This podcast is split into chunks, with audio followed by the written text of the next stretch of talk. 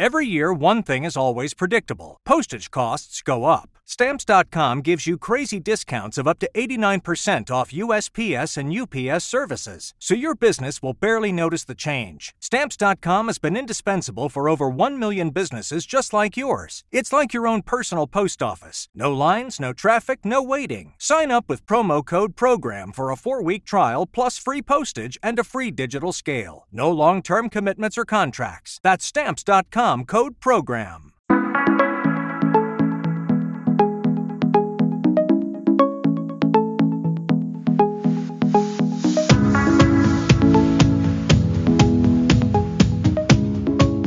Herzlich willkommen zum Einkommensinvestoren Podcast. Der Podcast für Dividenden, Sofortrentner und solche, die es werden wollen. Mein Name ist Luis Pazos. Ich betreibe den Finanzblog nur bares ist wahres.de rund um das Thema Hochdividendenwerte und ausschüttungsstarke Geldanlagen. Auch von mir herzlich willkommen zu unserem Format. Mein Name ist Anton Gneupel und ich betreibe den YouTube-Kanal Devi Dividende, auf dem ich regelmäßig Beiträge für einkommensorientierte Anleger veröffentliche. Ja, Luis, was gab es denn im letzten Monat so Neues?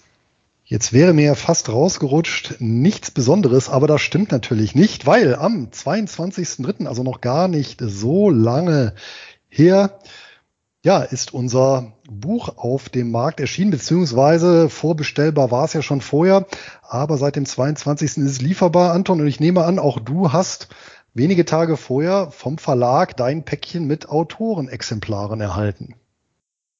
Ja, das habe ich auch bekommen und das wurde jetzt auch schon reichlich ausgedünnt, weil ich es an Freunde, Bekannte und Blogger-Kollegen verteilt habe und anscheinend lief das ja ganz gut an. Also meine Hoffnung war ja, dass das sich verkauft wie warme Semmeln und so viele Instagram-Posts und Instagram-Stories, wie ich mit dem Buch äh, gesehen habe, das hat mich schon sehr gefreut.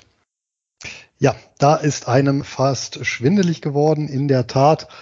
Und äh, besonders äh, gefreut hat es mich natürlich, dass auf Amazon am Tag überhaupt der Lieferbarkeit, also im Prinzip wenige Minuten, ähm, nachdem das Buch freigeschaltet war, eine Drei-Sterne-Bewertung kommentarlos abgesondert wurde. Da freut man sich natürlich ganz besonders über so qualifizierte Kommentare. Aber ich glaube, die ist mittlerweile ein bisschen durch ja, unsere treue Leserschaft äh, relativiert worden. Von daher schon mal recht herzlichen Dank und auch für die vielen ja, äh, aufmunternden Kommentare auch im Vorfeld und jetzt den vielen Zuspruch, ich nehme an, das war bei dir ähnlich, der mir zugegangen ist von ja, Fans, Lesern, Hörern, die das Buch bestellt haben unmittelbar und anscheinend auch gleich verschlungen haben. Und wie auch mitgeteilt wurde, ist das ja durchaus recht äh, gut und äh, flott lesbar. Ja, dass wir das, was wir da geschrieben haben, gut finden und auch verstehen, das ist ja klar. Hat mich dann aber trotzdem sehr gefreut, äh, die, die Nachrichten, dass das Buch ja gut lesbar, unterhaltsam, kurzweilig ist. Nee, das war schon eine, eine große Freude, dass das jetzt auch geklappt hat, weil ja auch entsprechend viel Arbeit drin gesteckt hat. Aber diese Folge ist ja auch eine andere Besonderheit, Luis. Worum geht's denn darüber hinaus? Mit Blick auf den Kalender müssen wir feststellen, 36 Folgen, gleich drei Jahre Einkommensinvestoren-Podcast. Hättest du das gedacht, Anton, dass wir nach 36 Folgen und drei Jahren an dieser Stelle stehen? Na, das war ja ein mehr oder weniger spontanes Projekt. Deswegen äh, war es auf jeden Fall nicht geplant, aber es freut mich, dass es sich so lange so gut entwickelt, äh, das Ganze. Und ich freue mich auch, dass wir beide über die Jahre so dem, dem einkommensorientierten Gedanken treu geblieben sind, auch wenn wir uns strategisch natürlich auch beide in gewissem Umfang verändert haben. Ja, auf jeden Fall. Aber wenn ich mal allein überblicke, wie viel ich auch selber durch die Recherchen ähm, zum Podcast gelernt habe und ja, dieses Prinzip der allmählichen Verfeinerung, jetzt natürlich ohne ins Überkomplexe abzudriften, hier gepflegt habe, äh, äh freut es mich natürlich ja, auch aus, wie soll ich sagen, aus, aus einer Innensicht heraus, ja, und äh, eben dadurch, ja, dass man sich als Anleger durch die Durchführung des Podcasts ja auch ja, nochmal verbessert hat und natürlich auch im, im Schlagabtausch. Ähm, viele Sachen habe ich ja auch ähm, von dir mitbekommen oder darauf hingewiesen worden, die mir sonst eben verborgen geblieben wären. Und ja, von daher, ja, eine, eine schöne Symbiose, eine ja, schöne Freundschaft und äh, ein tolles Publikum, schönes Thema. Und ich denke, wir sind beide immer noch mit Spaß und der Freude hier dabei und werden das Ganze mindestens nochmal 36 weitere Folgen vorantreiben. Ne? Davon gehe ich stark aus. nee, aber wirklich, äh, dass, dass das sich gut ergänzt, hat sich ja jetzt auch schon im Buch gezeigt. Wir haben ja in manchen Bereichen eine unterschiedliche Herangehensweise, aber ich denke, äh, der Mittelweg ist da genau das Erfolgsversprechende. Gut, aber dann zum heutigen Folgenthema. Zum dritten Geburtstag des Einkommensinvestoren Podcast besprechen wir ein weiteres Mal mentale Fallstricke, die Anleger unbedingt vermeiden sollten. Selbstverständlich wird auch diese EKIP-Folge mit unseren beiden Hochdividendenwerten des Monats abgeschlossen. Doch bevor es losgeht, schildert Luis nochmal kurz das Angebot unseres Sponsors. Ja, und der ist ja auch seit fast Anfang an dabei und ein verlässlicher Partner an unserer Seite, nämlich CupTrader mit Sitz in Düsseldorf und unsere Empfehlung für alle Einkommensinvestoren, denen ein kostenloses Depot, günstige Handelskonditionen und Zugang zu allen bedeutenden Weltbörsen wichtig ist. Durch die Anbindung an Interactive Brokers, eines der weltweit größten Brokerhäuser, bietet CupTrader die Möglichkeit, mehr als eine Million Wertpapiere an über 120 Börsenplätzen zu handeln und zwar Derivate inklusive. Und ein besonderer Pluspunkt sind die äußerst niedrigen Gebühren, vor allem für den Handel an den für Einkommensinvestoren interessanten ausländischen Börsen. So kostet eine Kleinorder an der New York Stock Exchange beispielsweise gerade einmal einen Cent pro Wertpapier beziehungsweise mindestens zwei Dollar. Kosten für die Verbuchung von Dividenden, auch ein wichtiger Faktor, fallen ebenso wenig an wie laufende Depotgebühren und damit können sich Einkommensinvestoren bei CupTrader selbst mit einer vergleichsweise niedrigen Einlage ein breit diversifiziertes Dividendenportfolio aufbauen. Ja, seit einigen Wochen erstrahlt CupTrader im neuen Design. Wir selber sind aufgrund des Preis-Leistungs-Verhältnisses seit mehreren Jahren Kunde von CupTrader und mit dem Service und auch den Reports, die sind insbesondere für die Steuer wichtig, sehr zufrieden. Und direkt zur Konto- und Depoteröffnung geht es über ekip.captrader.com und dann gibt es zur Depot- und Kontoeröffnung auch noch ein Geschenk von uns obendrauf. Die Info findet sich in den Ausführungen bzw. Notizen zur Podcast-Folge wie gewohnt. Und damit starten wir jetzt durch. Danke für den Hinweis, Luis. Aber bevor wir uns jetzt direkt den nächsten mentalen Fallstricken widmen, lass uns doch noch mal ganz kurz im Schnelldurchlauf die Ursachen für eben solche besprechen. Aber gerne doch. Ausgangspunkt unserer Untersuchung war die Feststellung, dass wir in einer komplexen Welt leben. Komplexität eben definiert als ja, die Elemente, die untereinander eben Beziehungen eingehen können und hier eben extreme Wachstumsfunktionen anliegen. Das heißt, wir können mit unseren begrenzten zeitlichen und auch eben kognitiven Ressourcen ja, diese Komplexität nicht komplett bewältigen. Ja, also wir können nicht alle Möglichkeiten, die uns zur Verfügung stehen, unseren Optionsraum ja, durchdeklinieren und dann eben die beste Möglichkeit mathematisch präzise ermitteln, sondern wir müssen auf Hilfsmittel zurückgreifen, nämlich sogenannte Heuristiken. Ja, wer das Ganze mal ein bisschen humorvoll aufgearbeitet äh, literarisch lesen möchte,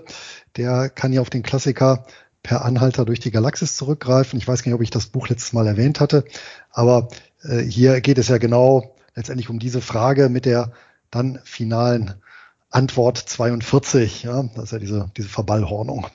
Ja, letztendlich der Komplexität und Verdichtung auf eine ja, völlig willkürliche Zahl. Ja, also Thema Heuristiken. Und Heuristiken haben eben den großen Vorteil, ich kann damit Komplexität bewältigen, ja, ähm, indem ich eben meine Wahrnehmung äh, einenge und die Bearbeitung von Informationen und Auswertung von Informationen, aber damit einher geht eben auch ein ganz entscheidender Nachteil oder mehrere Nachteile, nämlich Anton. Dass es eben nur Annäherungswerte sind, die aber ja keinen Anspruch auf absolute Richtigkeit äh, genießen. Genau, kombiniert mit einer gewissen Fehlertoleranz, ja, die uns dann bisweilen auch als Anleger oder gerade als Anleger auf den falschen Pfad führen kann. Ja, genug der Vorrede. Was haben wir denn heute für Denkfallen? Beziehungsweise wie viele? Ich glaube, wir hatten sechs Stück uns mal herausgesucht und möchtest du gleich mit der Nummer eins loslegen? Nee, je nach Zeitumfang können wir ja drei, vier, fünf oder sechs besprechen. Vorbereitet sind wir ja auf mehrere. Nochmal ganz kurz als Ergänzung zu den Heuristiken. Die sind ja eigentlich unvermeidbar, also als Ursache die Heuristiken für mentale Fallstricke. Dazu kommen aber tatsächlich noch eher leicht vermeidbare emotionale Dinge wie eben die Leidminimierung und die Glücksmaximierung. Also der Mensch ähm, ja, dreht sich ganz gern die Dinge im Kopf so, dass man sich nicht schlecht fühlt, sondern tendenziell gut. Und wenn man das beachtet, dann ist man schon auf einem guten Weg, um viele mentale Fallstricke zu umgehen. Den ersten, den ich für die heutige Folge mal mitgebracht habe, wäre der Confirmation Bias beziehungsweise zu Deutsch der Bestätigungsfehler. Und das ist eine Form des Selbstbetrugs, bei dem vorhandene Informationen, zugängliche Informationen so ausgewählt, gedeutet und gewichtet werden, dass sie unseren Weltvorstellungen entsprechen. Heißt, im Umkehrschluss, dass widersprüchliche Informationen, also Meinungen, Aussagen, Fakten, die unseren Vorstellungen, ja, die da äh, kognitive Dissonanzen auslösen, dass die tendenziell ignoriert werden. Und ähm, das lässt sich tatsächlich gerade bei vielen Anlegergruppen beobachten, dass man sich dort gezielt in solchen geschützten Räumen bewegt, wo man sich gegenseitig Informationen zuschiebt, die die Investmentthese stützen und alle Argumente, die dagegen sprechen, werden dann tendenziell aus solchen Gruppen verbannt. Und gerade die Kryptoszene ist da, meine ich, relativ berüchtigt in der Hinsicht.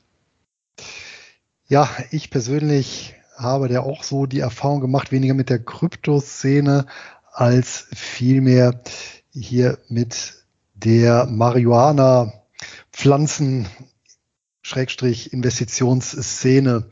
Also da waren dann auch schon äh, ja, Hardcore-Fans mit dabei, die dann eben ja kein Blatt äh, zwischen ihre, ihrer Investition in Anführungsstrichen ja, und etwaiger Kritik gelassen haben. Und das ist natürlich, ja, muss man sagen, in jeder Lebenslage gefährlich, aber natürlich auch allzu menschlich, weil ich meine, geht mir auch so, dass ich ja Sachen, die mir jetzt nicht so gefallen, jetzt nicht unbedingt gerne dann zur Kenntnis nehme oder lese. Ja, also das äh, ist ja dann doch etwas, was wir gerne beiseite schieben und äh, letztendlich egal, um welches Thema es geht und uns dann lieber mit den Sachen abgeben, die unsere, ja, ich sag mal, Schublade, und wir haben letztes Mal festgestellt, Denken ist ja immer Schubladendenken und was eben die Schublade ja ein Stück weit geschlossen hält, das ja ist ja durchaus angenehmer, bequemer und ja erzeugt weniger Reibung, äh, weniger Energieverbrauch, ja und ist natürlich dann der der einfachere Weg. Ja, als Anleger, Anton, ich würde sagen, wie, wie kann man sich denn davor schützen vor so einer Confirmation Bias? Ja, die Frage ist ja, ob überhaupt aus dem Bestätigungsfehler bestimmte Probleme entstehen, die es dann zu vermeiden gilt. Und da ist mir vor allem die verfälschte Chance-Risiko-Wahrnehmung aufgefallen. Also wenn man sich dann eben wirklich bei Investitionsthemen immer nur die Fakten rauspickt, die die Investmentthese untermauern und die Sachen tendenziell ignorieren, die dagegen sprechen, da hat man dann irgendwann das Gefühl, man hätte da die Perpetuum mobile Cash-Maschine obwohl eigentlich auch durchaus äh, objektiv Sachen dagegen sprechen. Und wenn man so eine verzerrte Chance-Risiko-Wahrnehmung hat, kann das natürlich auch zu einer massiven Risikoerhöhung führen, weil man die Positionsgrößen viel zu hoch fährt oder einseitig positioniert ist, was die Länder und Sektoren angeht. Und daraus können dann eben nennenswerte Kapitalverluste und Einnahmenrückgänge entstehen. Dem stimme ich in vollem Umfang zu und auch ich halte es durchaus für eine Methode, das zu umgehen, indem beispielsweise gezielt nach Informationen gesucht wird, ja, die gegen eine persönliche Entscheidung oder die persönliche Entscheidung sprechen. Ja, also wenn man schon sagt, ich möchte das und das Wertpapier beispielsweise in mein Portfolio aufnehmen, ähm, oder ich möchte einen bestimmten Anlagestil fahren oder ich möchte mir eine Immobilie kaufen oder was auch immer, eben zu schauen, was spricht konkret dagegen. Ja, es muss ja nicht dann im Umkehrschluss heißen, dass man dann die, die Investition nicht tätigt, aber man reflektiert dann eben eher auch Dinge oder Risiken und kann dann vielleicht auch entsprechend Vorkehrungen treffen. Ähm, noch radikaler fand ich den Vorschlag von einem äh, Risikomanager, der viel ver veröffentlicht hat in dem Bereich. Ähm, Bernstein heißt der, also der hat auch mehrere Bücher geschrieben zum Thema Risiko und der hat dann eben auch empfohlen, bei Portfolios einen Teil, zumindest einen kleinen Teil des Portfolios entgegen der eigenen Präferenz zu investieren. Also wer tatsächlich dann beispielsweise sehr bullisch für Aktien ist, der sollte trotzdem dann einen Anteil Anleihen äh, mit im Portfolio haben. Die Begründung ist natürlich dann auch interessant. Warum? Weil ich mich dann eben bewusst permanent ähm, ja dieser Dissonanz aussetze ja und diese dann auch zu ertragen lerne und zum zweiten, weil es ja tatsächlich sein kann, dass ich falsch liege und dann kann ich immer noch froh sein, ja, dass ich dann eben eine kleine Gegenposition habe und ja, der ja, Fehler beziehungsweise eben dann diese diese Denkfalle sich dann eben nicht so radikal auswirkt.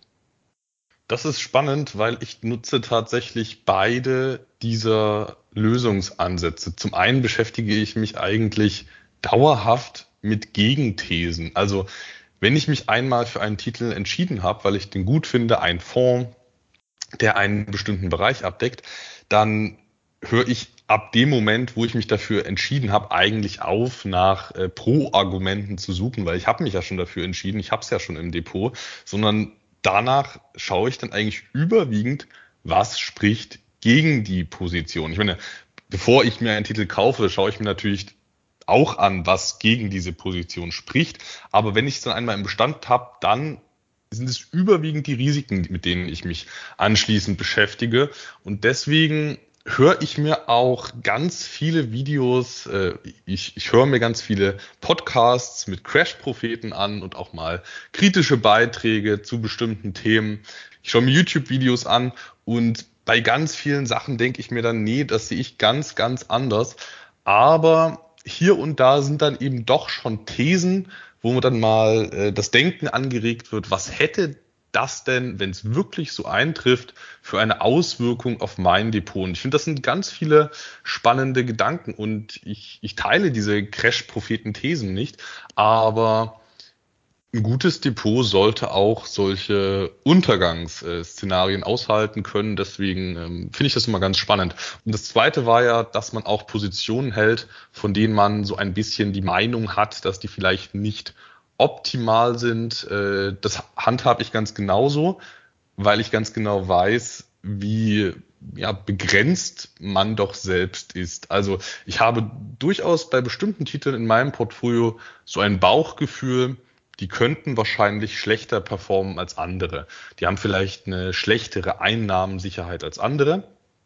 Aber ich weiß es ja nicht. Und es, die Börse zeigt immer wieder, dass man sich nicht zu sehr auf Bauchgefühle und Meinungen verlassen sollte und sich ganz schnell Dinge verändern können. Heißt, ich habe Titel, bei denen ich absolut äh, überzeugt bin, dass die mir ein hohes, sicheres Einkommen und Inflationsschutz äh, ermöglichen werden. Ich habe aber auch Titel, wo ich mir da nicht zu 100% sicher bin, wo ich dann aber eben auch für ja, Szenarien gewappnet bin, die ich nicht auf dem Schirm hatte. Ja, sehr schön relativ eng mit dem Bestätigungsfehler verbandelt ist die zweite Denkfalle, die wir uns herausgesucht haben. Wobei handelt es sich da? Ja, der zweite mentale Fallstrick, den wir heute besprechen möchten, das ist der Hindsight Bias beziehungsweise der Rückschaufehler. Und bei diesem mentalen Fallstrick geht es darum, dass uns Dinge, nachdem sie passiert sind, als besonders logisch und als besonders logisch und klar vorhersehbar erscheinen, obwohl sie es tatsächlich nicht waren. Und ähm, das ist zum einen vor Gericht ein großes Problem, weil ja dann häufig ein Zustand beurteilt werden muss, nachdem eigentlich das Ergebnis bekannt ist. Also wir wissen, was das Ergebnis einer Handlung war und beurteilen dann den Zustand davor, wie sehr man dann äh, schuldig ist. Und das ist, äh, das ist vor Gericht ein großes Problem, weil man dann eben kaum einen objektiven Blick auf das Ganze haben kann, weil man eben nicht das sieht, was hätte auch noch äh, passieren können. Und an der Börse und allgemein am Kapitalmarkt, da hört man solche Sachen immer wieder und bei bestimmten Sachen, da wird mir innerlich schon ganz unwohl, wenn ich sowas höre. Das ist auch so ein typisches Ding, was abends mal bei einem Bier gesagt wird. Äh, ja, hier, dass Wohnimmobilien in Deutschland so genial laufen, das war doch klar. Äh, das war, ist doch eine klare, sichere Sache und deswegen sollte man doch jetzt auch äh, sein Geld in Immobilien stecken. Da wird mir innerlich schon ganz äh, unwohl, weil das ist das astreine Beispiel für einen Rückschaufehler, weil bestimmte Dinge sich so entwickelt haben, ist der Immobilienmarkt gut gelaufen. Aber es gab Dutzende Fakten, die dagegen gesprochen haben, dass der sich gut entwickeln wird. Aber er hat sich jetzt eben gut entwickelt. Auf keinen Fall sollte man so eine Entwicklung in die Zukunft fortschreiben, meines Erachtens. Ja, noch problematischer wird es ja dann, wenn man in der Eigenwahrnehmung denkt, man hätte das ja auch seinerzeit korrekt vorausgesehen obwohl es vielleicht gar nicht so war. Und das natürlich dann auch wieder in die Zukunft projiziert und dann eine Selbstsicherheit natürlich gewinnt, die ja gar nicht vorhanden ist. Ne? Das äh, ist ja dann die nächste Gefahr. Und natürlich haben wir alle eine Tendenz, die Vergangenheit ein Stück weit zu verklären. Das ist ja auch völlig normal. Das ist äh, ja in den kleinen Geschichtchen und in der großen Geschichte so, äh, dass das passiert. Und äh, ja, aber wie du schon gesagt hast, ja, kann das eben dazu führen, dann eben zur falschen Zeit beispielsweise, ja, dann das falsche Investment zu begehen, weil es eben gut gelaufen ist, äh, die letzten zehn Jahre und weil das ja vollkommen klar war und weil sich ja an der Rahmenlage nichts geändert hat. Und ja, vermutlich auch dieses Performance Chasing, das Thema hatten wir auch schon mal kurz angesprochen, also dieser Trend immer hinzuspringen zu diesen oder zu jenen Anlageklassen, oder ja, Sektoren, Investitionen, die Instrumente, die besonders gut gelaufen sind, ja, ist natürlich auch ein Stück weit diesem Rückschaufehler zu verdanken, in Anführungsstrichen. Und eine, ein weiterer Nachteil ist, man bringt sich natürlich selber um ja, die Früchte etwaiger Lerneffekte, ja, weil man ja eben nicht mehr sich überlegt, naja, warum lag ich überhaupt falsch oder lag ich überhaupt falsch, sondern von vornherein dann eben davon ausgeht, naja, ich hatte es ja eigentlich richtig prognostiziert. Ja. Aber auch das, wie gesagt, eine allzu menschliche Verhaltensweise. Ja, ich habe mir neben diesem Wohnimmobilien-Ding, neben den deutschen Wohnimmobilien, habe ich mir auch noch ein paar andere Rückschaufehler aufgeschrieben, zum einen so Sachen wie äh, Tesla und Bitcoin. Das war ja klar, dass das so gut läuft aus diesen und jenen Gründen. Ähm, oder das war ja klar, dass der ARK Innovation ETF so stark korrigiert. Oder nochmal ganz aktuell, das war ja klar, dass Russland die Ukraine angreift und deshalb Investitionen in Russland überhaupt keinen Sinn machen. Und auf diese ganzen Sachen muss man sagen, nein, das war nicht klar. Gegen alles hätte es äh, gute Gegenargumente gegeben und viele dieser anderen Teslas, viele dieser anderen Bitcoins sind eben schlecht gelaufen und äh, andere vergleichbare ETFs sind eben gut gelaufen. Und das sind eben alles nur temporäre Entwicklungen, die sich nicht so klar vorhersagen lassen und äh, erst gar nicht, die Entwicklungen lassen sich überhaupt nicht in die Zukunft extrapolieren. Bei den Beispielen fällt mir übrigens auch ein, gerade Thema Technologieaktien. Sehr gutes Beispiel dafür sind tatsächlich drei riesen Tech-Konzerne, nämlich zum einen Amazon und Apple. Da muss man ja auch sehen, dass diese beiden Unternehmen mehrfach in ihrer Geschichte ganz, ganz nah am Bankrott standen, ja, und äh, keineswegs ausgemacht war, dass die dann überleben und ja heute zu den größten Unternehmen der Welt zählen, ja.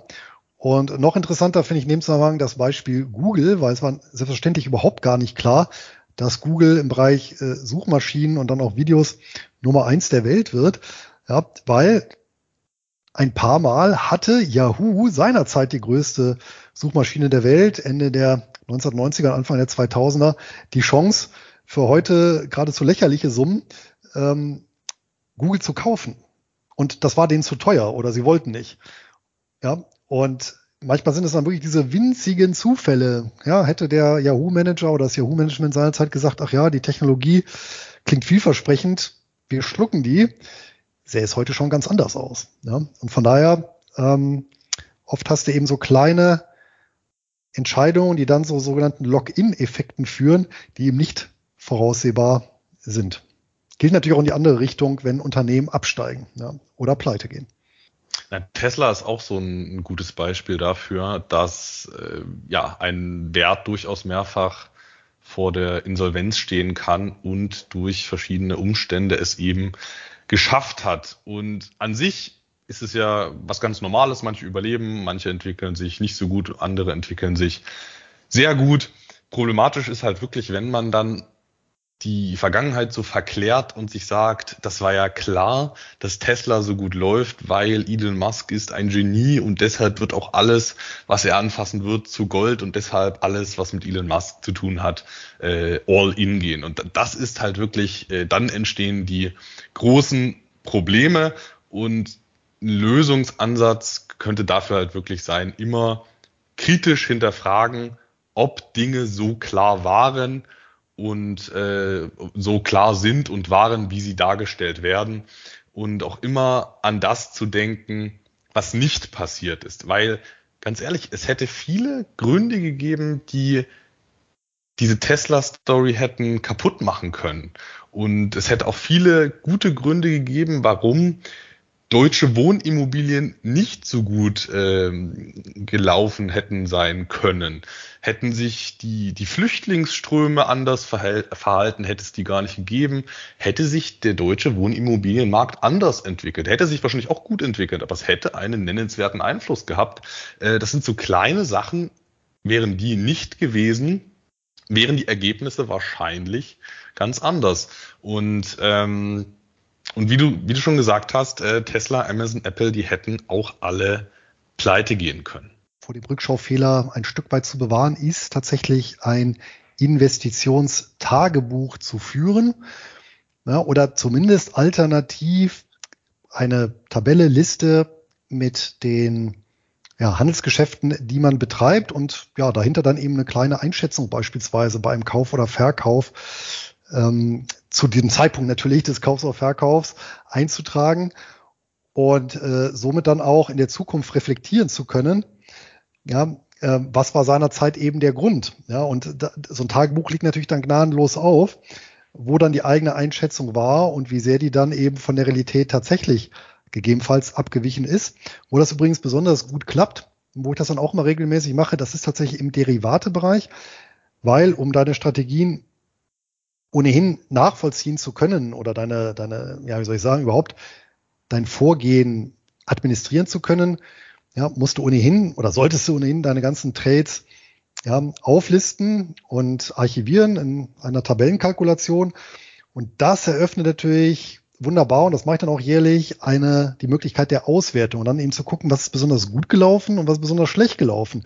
Ja, und warum war das so? Und dann will man eben auch feststellen, dass man manche Sachen, die man vielleicht gar nicht so hinterfragt hat oder ja, wo man eine, eine bestimmte Vorstellung hatte, die dann aber ja in der Rückschau dann eben äh, sich herausstellt, dass das doch nicht so war. Ja, ein konkretes, ein praktisches Beispiel. Ich habe mal untersucht, eben die schlechtesten Trades im Jahr 2021. Und ich habe dann eben eine Gemeinsamkeit festgestellt, dass von den, ich meine, sechs schlechtesten Trades, die ich gemacht habe, also quasi höchsten Verluste eingefahren haben, ja, in einem trotzdem durch die Bank weg ja positiven Jahr, aber dass fünf dieser Trades eben eine Gemeinsamkeit äh, aufgewiesen haben, nämlich dass der Basiswert in einem Abwärtstrend bzw. Abwärtskanal war. Ja, und das ist dann natürlich eben so eine Sache, ja, dass man dann eben schauen kann, ja, ähm, in Zukunft das eben anders zu handhaben und sich dann eben genau vor solchen Fehlern ein Stück weit zu schützen. Ja, gerade so charttechnische Sachen sind ja durchaus für manche Strategien interessant. In meiner Einkommensstrategie jetzt eher nicht, aber wer jetzt kurzfristig Momentum-Geschichten handelt, wie das ja auch viele machen, dann äh, sind solche Trends äh, schon äh, Sachen, die man beobachten sollte. Aber lass uns zum dritten Bias übergehen und das ist der Survivorship Bias oder zu Deutsch der überlebenden Fehler. Ja, und dieser Fehler, der besagt, dass wir tendenziell das sehen, was es noch gibt und tendenziell das übersehen, was es mal gab, aber nicht mehr gibt. Und das hat natürlich damit zu tun, dass die Sachen, die besonders gut gelaufen sind, auch tendenziell fortgeführt werden und Sachen, die sich nicht so gut entwickelt haben, tendenziell eingestampft werden, übernommen werden, liquidiert werden, was auch immer. Und dementsprechend sehen wir tendenziell eben die gut funktionierenden Dinge und übersehen die weniger erfolgreichen. Und das gilt auch wirklich nicht nur in der Welt des Investierens, sondern auch im, im ganz normalen Alltag. Also wir, wir sehen ja hauptsächlich die gut funktionierenden Beziehungen und haben dann schnell mal das Gefühl, dass alle Beziehungen gut funktionieren. Die ganzen, die nicht gut funktionieren haben, die sind ja aber oft schon wieder Geschichte.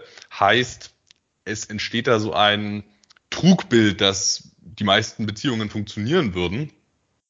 Und äh, genauso ist es eben auch bei, bei Investitionen, dass äh, die schlecht gelaufenen und mittlerweile verschwundenen Anlagen kaum mehr wahrnehmbar sind. Und ein klassisches Beispiel für den Survivorship Bias ist eigentlich, äh, kann man regelmäßig bei Fondsmanagern beobachten, dass deren Resultate als sehr positiv wahrgenommen werden, weil nur noch die ganzen gut laufenden Fonds am Markt sind und die ganzen schlecht gelaufenen Fonds eben mittlerweile aufgelöst wurden und das verfälscht dann eben schon ganz klar den Blick. Und ich meine, ich bin ja jetzt auch schon einige Jahre an der Börse und habe auch einige Liquidationen beobachtet, äh, mitbekommen und gibt es ja auch nicht nur bei den Investmentfonds, bei den offenen, äh, nicht nur bei den ETFs, sondern eben auch bei Closed-End Funds. Und gerade im Shutdown-Crash wurden beispielsweise viele MLP-Fonds liquidiert.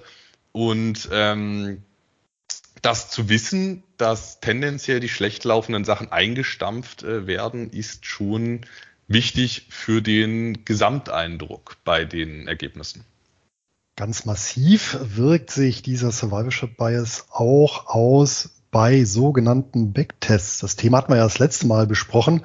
Und ein Grund, warum diese Backtests also notorisch unzuverlässig sein können, ja, liegt eben genau daran. Ja, das heißt, ein Backtest ist ja letztendlich die Anwendung einer bestimmten Strategie, eines bestimmten Regelwerkes anhand historischer Daten. Nur haben eben historische Daten den Nachteil, wenn ich zum Beispiel eine Stock-Picking-Strategie backteste, dass ich dann eventuell eben in der Vergangenheit äh, Aktien mir ins Portfolio hole, die es aber in der Gegenwart gar nicht mehr gibt. Ja, und dass natürlich dann eine solche Strategie in der Gegenwart und dann auch später in der Zukunft ähm, andere Ergebnisse liefert, ja, als das eben in der Vergangenheit der Fall war, weil eben bestimmte Konstellationen ja gar nicht mehr möglich sind. Und ja, vor dem Hintergrund ich wirklich ganz massive Verzerrungen habe. Und ich glaube, wir hatten das letzte Mal das Beispiel gesagt, dass äh, ETFs, ähm, die zum Beispiel in den USA ja verpflichtet sind, ihre ja, Replikation, also quasi ihre Strategie backzutesten. Ja, ähm, wir im zweistelligen Prozentbereich eine Änderung dann haben zur tatsächlichen Performance. Ja, und zwar komischerweise immer zu Ungunsten des Anlegers. Oder anders formuliert, ja, in der Vergangenheit haben diese Strategien oder diese Ansätze gut funktioniert, ja, und hohe Performance erzielt, in der Zukunft aber eben dann nicht. Ja, der Survivorship Bias ist auch einer der Hauptgründe, warum ich in meinem, in meiner persönlichen Anlagestrategie nicht so viel mit Backtests arbeite. Also punktuell nutze ich Backtests, um mir äh, das Verhalten einzelner Anlageklassen anzusehen. Also es kann schon kann schon hilfreich sein, sich verschiedene Ergebnisse bei einzelnen Ansätzen anzusehen. Aber ich würde jetzt nicht mein aktuelles Portfolio backtesten und daraus Schlüsse für die Zukunft ziehen, weil ja die ganzen Fonds, die 70 Prozent verloren haben in der Vergangenheit, äh, weil es äh, MLP-Fonds waren und die dann aufgelöst wurden, die kann ich ja gar nicht mehr in meinem aktuellen Bestand haben. Heißt, äh, die ganze Rechnung, die wäre nicht aussagekräftig. Punktuell arbeite ich aber natürlich mit Backtests. Ja, das Problem aus diesem Survivorship Bias ist natürlich, dass die ganzen existierenden Anlagestrategien als besonders gut funktionierend wahrgenommen werden und die ganzen Verlierer nicht gesehen werden, heißt, man hat eine verfälschte Risikowahrnehmung. Wenn man immer nur sieht, ach, es funktioniert ja alles und die ganzen ähm, ja, schlecht performenden Sachen werden eben eingestampft. Das gibt's ja auch bei Fonds mit Spezialstrategien. Ähm, eigentlich gibt's am Markt ja nur noch die Fonds mit Spezialstrategien, wo es mal funktioniert hat. Und die Special Situation Fonds, die äh, Pleiten gemacht haben, die gibt's einfach nicht mehr. Heißt, ähm, die Risikowahrnehmung wird schon deutlich verfälscht, wenn man darauf nicht achtet, auf den äh, Survivorship Bias. Und ein Lösungsansatz für das Ganze wäre einfach immer mit einzukalkulieren, dass hin und wieder mal eine Anlage große Probleme machen wird, ähm, Fonds mit hohen Verlusten liquidiert werden und so weiter. Ähm, damit muss man einfach rechnen, um eine realistische Erwartungshaltung zu haben. Exakt. Und das betrifft beispielsweise auch das Feld der Technologieaktien oder, wenn man es eben kombinieren will, ja, Technologieaktien mit Neuemissionen. Ja, es gibt ja auch Untersuchungen dazu, dass beispielsweise ein strategischer Ansatz, der ausschließlich eben Neuemissionen zeichnet, auch für die Vergangenheit eben verheerende Ergebnisse erwirtschaftet hat im Vergleich zu einem marktbreiten Ansatz. Ja, und das heißt auf gut Deutsch, dass ja die Microsoft, Amazons und Teslas dieser Welt, ja, trotzdem ich die meinetwegen ja, bei Erstemission zugeteilt bekommen und ins Depot gebucht bekommen habe, nicht ausreichen, ja, die vielen Pleitekandidaten, die heute natürlich keiner mehr kennt. Ja, ich meine, wer kennt heute noch Alta Vista bei den Suchmaschinen? Ja, gut, die Älteren unter uns werden sich erinnern. Ja, aber ähm, genau das ist nämlich genau der Punkt. Ja, ich sehe die, die überlebt haben, die groß geworden sind und fett geworden sind und die, die damit reich geworden sind. Aber es ist eben im Vorfeld nicht möglich, systematisch genau die richtigen, in Anführungsstrichen, rauszupicken. Also muss ich mir sämtliche Emissionen, Neuemissionen ins Portfolio legen und die Strategie erwirtschaftet auf jeden Fall, also zumindest in der Vergangenheit, ja, eine Minderperformance und das eben Genau aus dem Grund, unmittelbar resultierend aus dem Survivorship Bias. Und da kommt natürlich noch eine zweite Verzerrung hinzu, dass natürlich neue Emissionen ja, von den Insidern entsprechend hübsch gemacht worden sind und natürlich ja, auf Bräutigam-Schau äh, gehen, ja, wenn die Zeit besonders gut ist und nicht dann, wenn sie besonders schlecht ist. Zum Thema Survivorship Bias fällt mir glatt noch eine andere Sache ein, denn nicht nur bei den Anlagestrategien und Aktiengesellschaften gibt es das, sondern auch bei den Investoren selbst.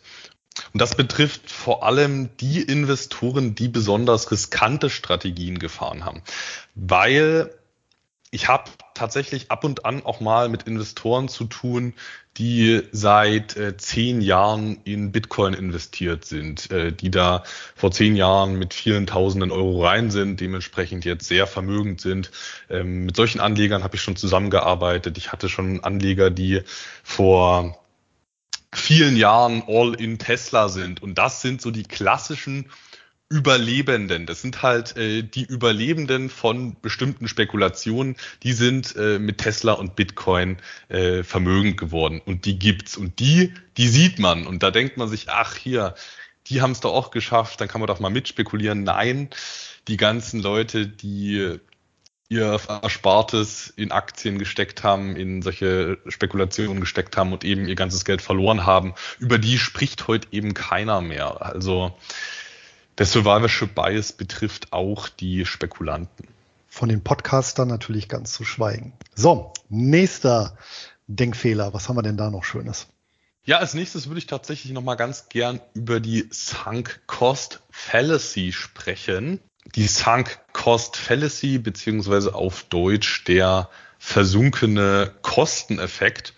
Und äh, der besagt, dass zukünftige Entscheidungen davon abhängig gemacht werden, wie man in der Vergangenheit Entscheidungen getroffen hat, ungeachtet davon, ob das in der Zukunft auch äh, die wahrscheinlich besten Entscheidungen sind. Und gerade beim Investieren ist da häufig zu beobachten, dass an Titeln festgehalten wird, die eigentlich nicht mehr den eigenen Ansprüchen genügen, aber um Verluste nicht zu realisieren und um sich keine Fehler einzugestehen, bleibt man eben trotzdem dabei. Und gerade bei ehemaligen Hype-Aktien ist das regelmäßig zu beobachten, dass dann manche Anleger zumindest dann regelmäßig auch in den ja wirklich massiven Abwärtstrend äh, weiter nachkaufen, obwohl man sich wahrscheinlich eingestehen müsste, dass man in Gier gehandelt hat und bei irgendeiner Hype-Aktie ganz oben eingestiegen ist und sich jetzt versucht, das Ganze durch äh, Nachkäufe wieder schön zu rechnen und um seinen Einstandskurs äh, zu verbilligen. Also häufig wäre es eben die richtige Entscheidung, dann mal zu überlegen, was hat man da gemacht? War das vielleicht ein Fehler und sollte man jetzt äh, da weiter Geld nachschießen oder realisiert man das Ganze und man gesteht sich auch mal ein, dass man was falsch gemacht hat. Aber das ist eben psychologisch unangenehm. Da müsste man sich eingestehen, dass man doch sehr begrenzt ist und von vielen Sachen keine Ahnung hat. Und das, äh, da spreche ich ja aus eigener Erfahrung. Äh, ich weiß ganz vieles nicht und ähm, das ist auch, glaube ich, ein Erfolgsfaktor meiner Strategie, dass ich weiß, was ich weiß und dass ich weiß, was ich auch nicht weiß. Das muss man lernen zu unterscheiden. Anton, weißt du denn, wie dieser Effekt auch noch heißt? Nein, ich nehme an, du teilst es mir gleich mit. Aber sehr gerne doch. Der Effekt ist auch bekannt unter dem Namen Concorde-Effekt. Und ich weiß nicht, ob du dich noch an dieses legendäre Überschallflugzeug erinnerst. Das war eine Co-Produktion von einer, das war eine Co-Produktion von Franzosen und Briten. Und äh, seinerzeit auch eben mit einem bestimmten Budget angesetzt, was dann hemmungslos, ich glaube im Faktor 10 überrissen wurde, zu einem Milliardengrab wurde. Aber keine Seite hat sich dann getraut, dieses Prestigeprojekt aufzugeben. Ja, und das ist im Prinzip genau dasselbe, was wir dann erleben, dann auch, ja, Flughafen Berlin-Brandenburg oder Stuttgarter Hauptbahnhof, ja, oder eben die Elbphilharmonie in Hamburg. Das heißt, ähm, den Effekt kann man sich, glaube ich, auch ein Stück weit natürlich als ja, Profiteur zunutze machen, dass dann, wenn erstmal Kosten eben versenkt wurden, ja, äh, wenig Bereitschaft besteht, da einen Schlussstrich drunter zu ziehen und die Kosten dann eben abzuschreiben. Daher ist dieser Effekt natürlich auch bei Politikern ähm, so beliebt. Wobei, da halte ich es dann weniger für einen Fehler, sondern vielleicht sogar Absicht. Das lassen wir jetzt mal unkommentiert, Luis. Ähm, aber natürlich, die Concorde sagt mir was. Da war ich als äh, Kind auch mal drin in einer Concorde. Ein anderes Beispiel für den Sunk-Cost-Effekt ist ja, meine ich, der Vietnamkrieg, der einfach fortgeführt wurde, weil ja schon so viele gestorben sind und wenn man jetzt jetzt abliest das Ganze, dann wären sie ja umsonst gestorben. Also führt man den Krieg weiter, was natürlich verheerende Auswirkungen hat und ich hoffe mal, dass sich äh, das jetzt in der Ukraine nicht so verhält, dass man das auf Teufel komm raus weiterverfolgt. Ja, die Hoffnung in allen Ehren, aber gerade Kriege sind genauso ein ganz tragisches Beispiel für einen Kosteffekt, weil man ja letztendlich der Heimat nicht verklickern kann, nachdem jetzt schon so hohe Opfer gebracht wurden an Menschenleben, an ja, ökonomischen Schäden, an materiellen Schäden. Und ähm, jetzt dann noch ein Schlussstrich einseitig auch noch drunter gezogen wird. Äh, deswegen dauern eben dann auch viele Konflikte weiter an, bis dann eine Seite wirklich total unterlegen ist. Und es bedarf dann schon weiser ja, Anführer, die dann rechtzeitig erkennen, ja, es ist besser, wenn wir gegenseitig auf äh, Verhandlungen setzen. Ja. Und äh, es gibt, ähm, ich, sag mal so, ein, ein Krieg im Kleinen. Es gab ein berühmtes Beispiel. Ich weiß nicht, ob du schon mal von der Dollar-Auktion gehört hast. Nein, tatsächlich noch nicht. Das war eben auch von einem Verhaltensökonom, einem US-amerikanischen, der hieß Martin Schubik ist schon von 1971, da hat er das mal gemacht und ein ganz interessantes Experiment. Der hat eben einen Dollar versteigert, hat auch mehrfach gemacht, das Experiment. Das heißt, du konntest als äh, Bieter sagen, ja, ja, äh, ab ein Cent bieten und dann wer am meisten geboten hat, hat dann den Dollar bekommen. Jetzt gab es aber eben einen Punkt, der besondere Dynamik da reingebracht hat, nämlich bezahlen musste das Angebot sowohl derjenige, der das höchste Angebot abgegeben hat, als auch der, der das zweithöchste Angebot abgegeben hat. Allerdings den Dollar bekommen hat nur der, der das höchste Angebot ähm, abgeliefert hat. Und wenn man sich das mal so durchdenkt, dann führt das natürlich dann zu einer Dynamik, wo ab der Schwelle von einem Dollar, ja, ähm, der jeweils andere einfach nur noch versucht, seinen Schaden zu minimieren, der ohnehin schon eingetreten ist, um bloß nicht Zweiter zu werden. Und das hat sich tatsächlich im Schnitt hochpotenziert, äh, bis zu dem Punkt, wo äh, 3,40 Dollar für den Dollar geboten wurden. Und das ist genau so eine Eskalationsdynamik, ja, im Kleinen, wie eben der, der Krieg im Tragischen und im Großen, genau äh, für, wie soll man sagen, so diese, diese Perfidie dieses Sunk-Cost-Effekts, weil keiner dann sagt, nee, also dann ja, ähm, schließe ich hier ab, ich verzichte auf meine 50 Cent, die verliere ich, ist in Ordnung. Ähm, aber die allein winzige Chance zu sagen, nee, ich hole die wieder rein, doch irgendwie, ja, und ähm, das Ganze ja, führt dann eben zu so einer Spirale. Ja, die aus dem Sunk-Cost-Effekt entstehenden Probleme sind ja eigentlich offensichtlich. Sie führen einfach zu einer objektiv feststellbaren falschen Kapitalallokation, zumindest wenn man es rein ökonomisch betrachten würde. Gut, klar, es gibt auch äh, ideologische Gründe, die das eventuell rechtfertigen, aber es ist einfach ein klares Problem, dass auf äh, Fehler dann häufig weitere Fehler folgen. Und das sind eben Fehler, wie eben von dir angesprochen, aber auch solche Sachen wie völlig überbewertete Sachen immer weiter nachzukaufen, wenn sie fallen, weil man dann sagt, man würde es verbilligen. Also ich hatte mir in der Vorbereitung noch mal kurz die Telekom-Aktie angesehen. Also wenn man da kontinuierlich in den Monaten des Abverkaufs äh, 2000 nachgekauft hätte, dann hätte man sehr viel Geld verloren, weil man sich nicht eingestehen konnte, dass man viel zu teuer wahrscheinlich ursprünglich eingestiegen ist. Ja, eine mögliche Lösung des Ganzen ist es, zu schauen, wo aktuell das Kapital, die eigenen Mittel am sinnvollsten eingesetzt werden können. Und das klappt natürlich nur, wenn man das Ego auch so ein bisschen rauslässt, weil ja, sich selbst Fehler einzugestehen ist nicht schön. Sich einzugestehen, Fehler zu machen, hilft aber ungemein, zukünftige Fehler zu vermeiden.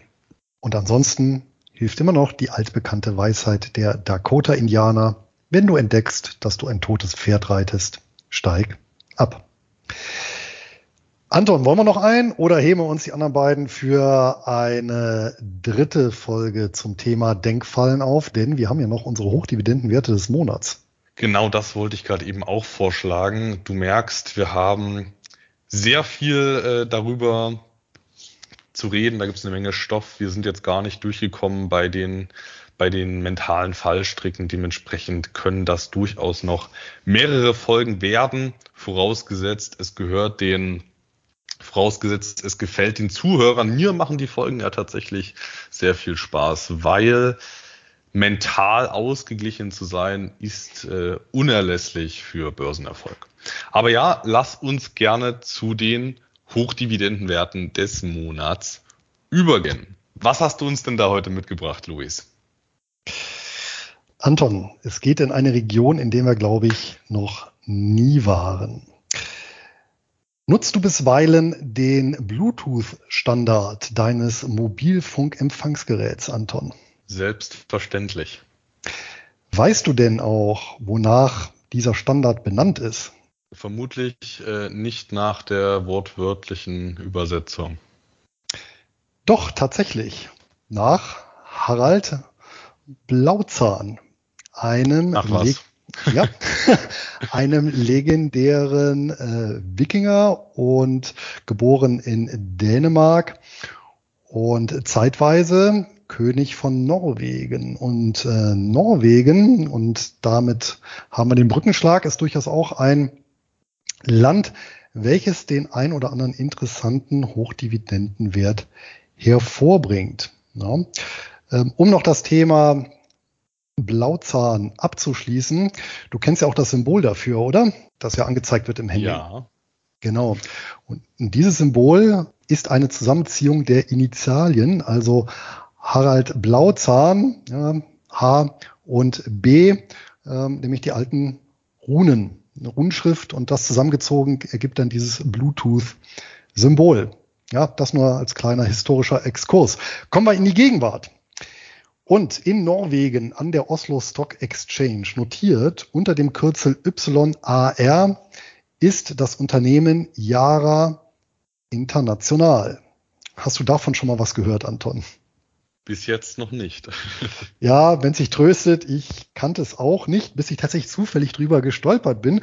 Gegründet worden ist die Aktiengesellschaft bereits im Jahr 1905. Also schon eine ja, nahezu 120-jährige Geschichte, domiziliert in Oslo und ja, wie gesagt, an der Börse in Oslo dort auch notiert. Es gibt Zweitnotizen auch an der deutschen, also an den deutschen Börsen. Kerngeschäft des Unternehmens, was gar nicht mal so klein ist, ja, insgesamt 17.800 Mitarbeitern, ist oder sind Chemikalien und hier ganz speziell Düngemittel. Ja, 36 äh, Prozent des Unternehmens befinden sich nach wie vor im Staatsbesitz. Konkret äh, ist der Eigentümer das Wirtschafts- und Fischereiministerium. Warum ist das so? Das ist historisch bedingt. Und zwar gehörte Yara einst zu Statoil, also dem ja, staatseigenen ja, Energie- bzw. Öl- und Gaskonzern, heute Equinor. Und Yara wurde 2004 ausgegliedert und seinerzeit an die Börse gebracht. Und das war schon beim ersten Punkt, nämlich die Kursentwicklung. Da sehen wir tatsächlich eine lupenreine Luro-Kurve, also von links unten nach rechts oben. Ja, hervorragender Kursverlauf ist natürlich keine Garantie, ja, äh, dass das in der Zukunft genauso ist. Ähm, allerdings zwischendurch auch mal heftige Verluste, nämlich Maximum Drawdown 74,4 Prozent im Rahmen der Weltfinanzkrise. Also da ging es rasant nach unten. Ja, ansonsten die Kennzahlen, Börsenwert 114 Milliarden norwegische Kronen. Die Krone ja, etwa ähm, 1 Euro 10 Kronen aktuell. Der Umsatz im vergangenen Jahr knapp 17 Milliarden Kronen, der Gewinn 2,6 Milliarden. KGV, also Kursgewinnverhältnis bezogen jetzt auf die Vergangenheit, auf den Durchschnitt der vergangenen zwölf Monate, da liegen wir tatsächlich bei 29, aber mit Blick in die Zukunft bei 16 bis 17. Die Kursspanne selber zwischen 385 und 498 norwegische Kronen, aktuell 400, um die 450 Kronen, also eher am oberen Ende. Ja, etwas schwach die Eigenkapitalrendite, zuletzt mit 6,2 Prozent. Ausgeschüttet Wurde die letzten Jahre immer zweimal, einmal im Mai, einmal im September. Allerdings muss man dazu sagen, die letzten Jahre war das immer eine Regelauszahlung und eine Sonderdividende. Aber das war eben die letzten Jahre konstant und das Geschäft läuft bekanntermaßen gut. Ich denke, da wird die Nachfrage auch nicht wegbrechen. Inwieweit jetzt Jara ja, davon profitiert, dass natürlich auch mit dem Russland-Ukraine-Krieg ja zwei bedeutende Anbieter von entsprechenden Düngemitteln wegfallen, sei mal dahingestellt. Ähm, es hat sich zumindest jetzt nicht unmittelbar im Kurs niedergeschlagen.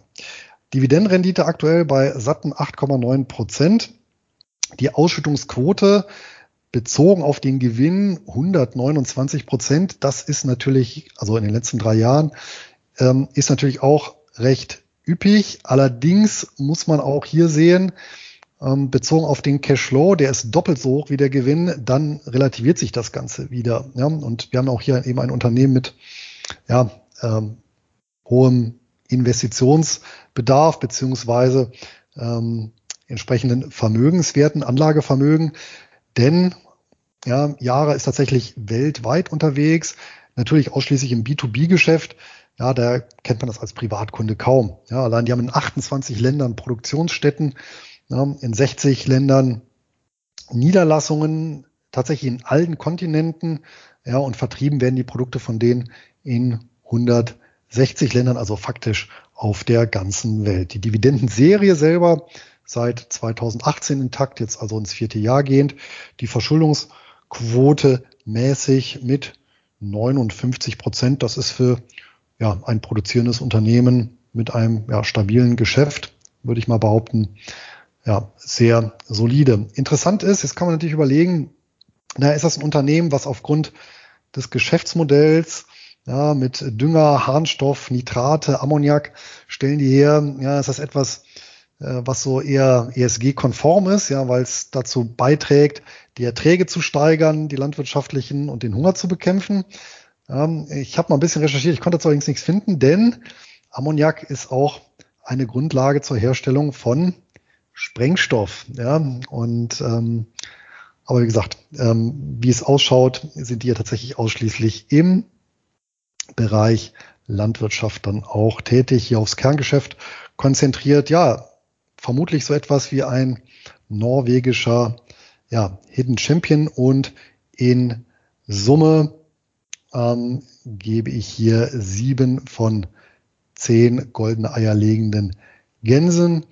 Ähm, Abzüge gibt's einmal für den Maximalverlust, der natürlich recht heftig war. Ja, und ansonsten nochmal so ein paar gelbe Kacheln, ja, so die Eigenkapitalrendite, Dividendenserie, Ausschüttungsquote, ja, und Verschuldungsquote ist jetzt nicht rot, aber es ist auch nicht grün. Und das führt eben in Summe zu sieben Punkten. Bleibt noch kurz das Thema Quellensteuer. Das ist natürlich in Norwegen etwas unschön gehandhabt, weil da bleibt unterm Strich etwas, was ich draufzahlen muss und mir erstatten lassen muss. Das geht aber in Norwegen recht zügig. Die haben ja ebenso wie die anderen Skandinavier eine sehr effiziente Verwaltung. Ja, das dazu. Ähm, ich hoffe, ich konnte dich ein bisschen überraschen und bin jetzt gespannt, was du so mitgebracht hast. Na, überrascht hast du mich auf jeden Fall. Ich suche ja nach wie vor hartnäckig nach ja, äh, Norwegen-Fonds, Skandinavien-Fonds, die ausschüttungsstark sind. Ähm, das ist aber in der Tat sehr schwierig. Ich meine, Neuseeland ist ja auch so ein sehr kleines Land und trotzdem haben die eigenständige Closed-End Funds das ist eben diese angelsächsische Prägung. Also ich bin nach wie vor auf der Suche. Yara kommt jetzt leider für mich nicht in Frage, weil es ein Einzelwert ist. Aber wer ja, weiß, äh, da finden wir bestimmt noch was. Ja, und wie wir aus der Geschichte wissen, siehe Harald Blauzahn, ja, die Skandinavier und die Angelsachsen hatten ja durchaus den ein oder anderen Konflikt, um es mal vorsichtig zu sagen. Ja, mit meinem Hochdividendenwert des Monats geht's in ein Land, was doch vieles aus der angelsächsischen Welt übernommen hat. Und zwar wird dieses Land als Land der aufgehenden Sonne bezeichnet. Luis, weißt du denn, welches Land damit gemeint ist? Das kann eigentlich nur Japan sein. Ja, manche meinen, äh, das könnte auch China sein, aber nee, du hast recht, das ist Japan. Bei Japan handelt es sich um die drittgrößte Volkswirtschaft der Welt nach dem normalen BIP. Japan ist nach dem kaufkraftbereinigten BIP immerhin die Nummer vier, in beiden Fällen ein Platz vor Deutschland. Also es ist wirklich ein, eine der wichtigsten Volkswirtschaften überhaupt. Dazu passend ist der japanische Kapitalmarkt sehr weit ausdifferenziert mit vielen börsennotierten Aktiengesellschaften, aber auch Real Estate Investment Trusts, Closed End Funds und Holdings. Und obwohl Japan so viele Investitionsmöglichkeiten bietet und obwohl Japan so ein so eine wichtige Volkswirtschaft ist, findet man japanische Beteiligungen in kaum einem Anlegerdepot. Und in meinem privaten Einkommensportfolio halte ich fünf Wertpapiere, die den japanischen Markt abdecken. Das sind zum einen zwei Closed-End Funds und zum anderen drei Holding-Sammelanlagen. Und weil ich mir dachte, dass das ja eigentlich nicht sein kann, dass Japan weit unter weit unterrepräsentiert ist, äh, dachte ich, äh, stelle ich heute mal eine solche Holding-Sammelanlage vor. Zum Hintergrund zu meinem Hochdividendenwert des Monats. Im Jahr 2009 entschlossen sich die japanischen Unternehmen Nippon Oil und Nippon Mining zu fusionieren und anschließend das operative Geschäft von den Kapitalallokationsaufgaben zu trennen, was in Asien ein oft zu beobachtendes Vorgehen ist. Also das unterscheidet sich wirklich fundamental von der westeuropäischen und angelsächsischen Unternehmenskultur. Hier neigt man eher dazu, das Ganze entweder ganz auseinanderzubringen, also Abspaltungen zu machen oder Unternehmensbereiche komplett zu integrieren. Das ist in, in Asien nicht so. Da gibt's relativ viele Gemischtwarenläden, äh, wenn man es mal so ausdrücken möchte, und die funktionieren auch gut. Ob es jetzt äh, Korea ist, ob es jetzt Japan ist, ob es äh, Hongkong ist oder China, da gibt's viele äh, ja, sehr weit ausdifferenzierte Holding-Gesellschaften und Konzerne, die dann eben teilweise auch der Definition einer Sammelanlage entsprechen.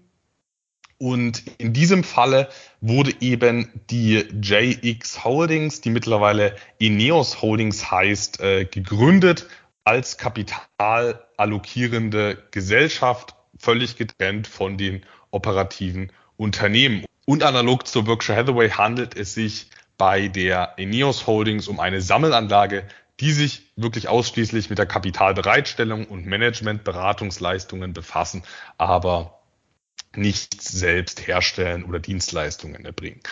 Seit der Entstehung der Holding gab es regelmäßige Neuakquisitionen im Bereich der Energie, Rohstoff und Versorger heißt, man hat sich hier nicht nur auf diese zwei ursprünglichen Unternehmen Nippon Oil und Nippon Mining beschränkt, sondern hat immer geschaut, was passt in unseren Anlageschwerpunkt, ganz wie es auch ein Warren Buffett bei seiner Berkshire Hathaway gemacht hat.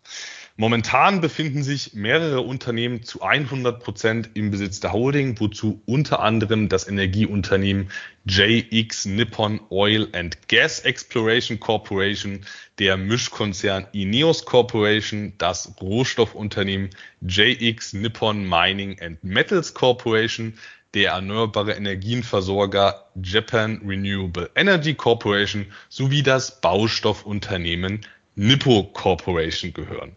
Und in Summe ist die Eneos Corporation durch diese vielfältigen Beteiligungen über sehr viele Branchen breit diversifiziert, also über Sektoren breit aufgestellt, aber auch über Branchen breit aufgestellt, von, äh, von Baustoffen über erneuerbare Energien, also Stromerzeugung, über äh, Biomasseverstromung, über Stromnetze, über äh, Petrochemie, über klassisch äh, Öl, Gas, Benzin, also äh, ganz breit aufgestellt in verschiedenen Wertschöpfungsketten. Die Unternehmen, an denen sich Ineos beteiligt hat, erwirtschaften konsolidiert einen Jahresumsatz von rund 100 Milliarden US-Dollar bei insgesamt circa 40.000 Angestellten. Demnach handelt es sich bei den Beteiligungen um gestandene Cashflow generierende Unternehmen und äh, jetzt nicht um Startups oder Microcaps.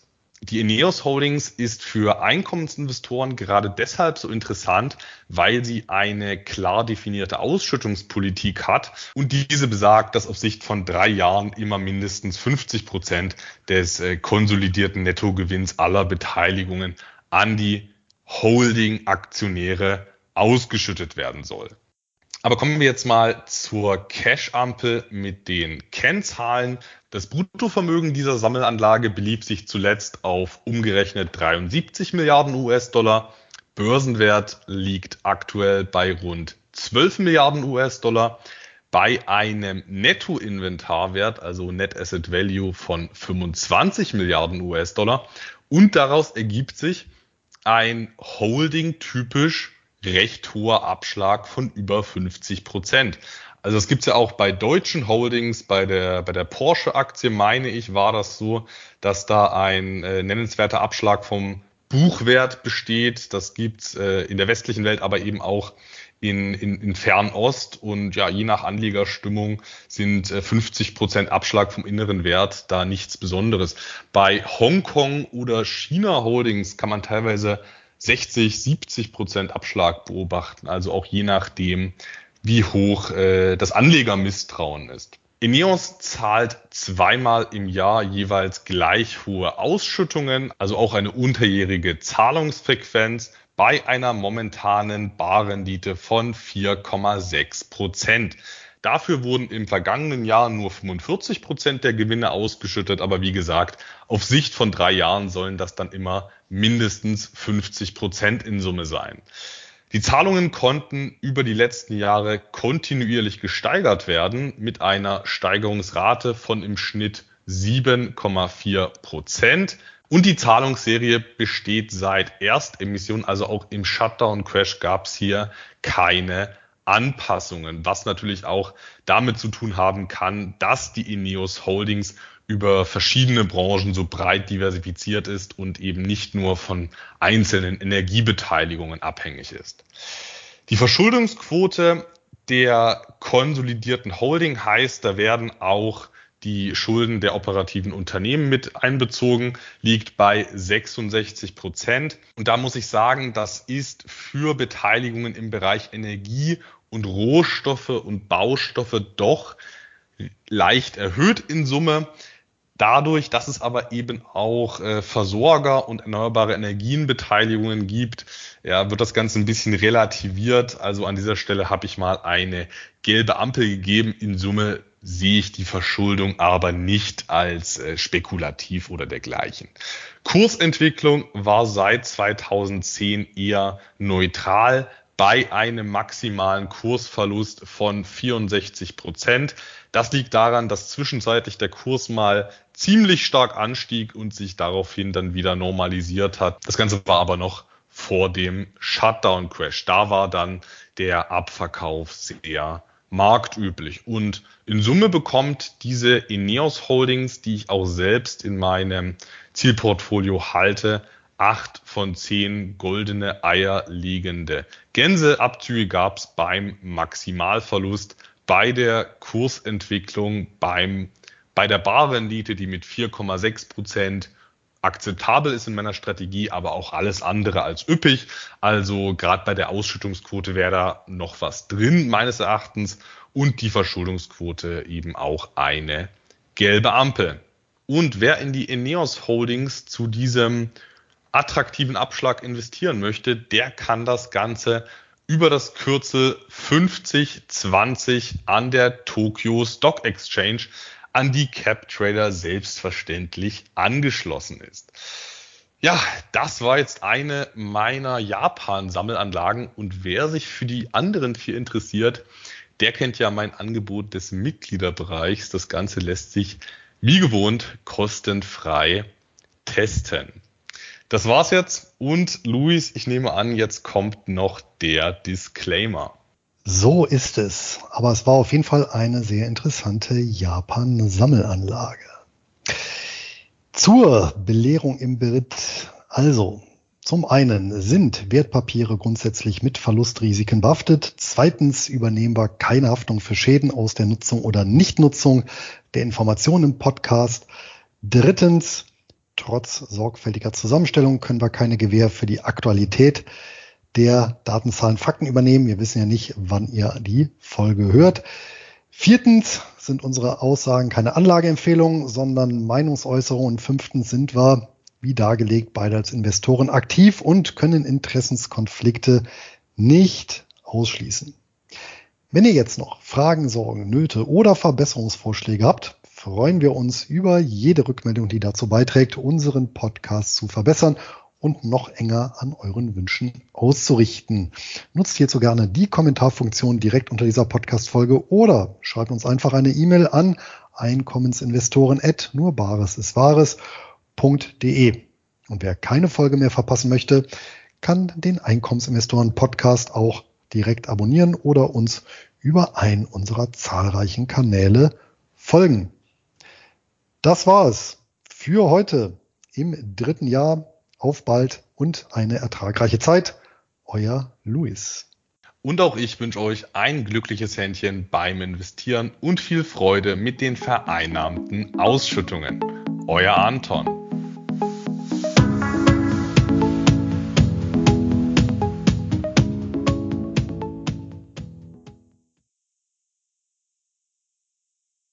Every year, one thing is always predictable postage costs go up. Stamps.com gives you crazy discounts of up to 89% off USPS and UPS services, so your business will barely notice the change. Stamps.com has been indispensable for over 1 million businesses just like yours. It's like your own personal post office. No lines, no traffic, no waiting. Sign up with promo code PROGRAM for a four week trial plus free postage and a free digital scale. No long term commitments or contracts. That's Stamps.com code PROGRAM.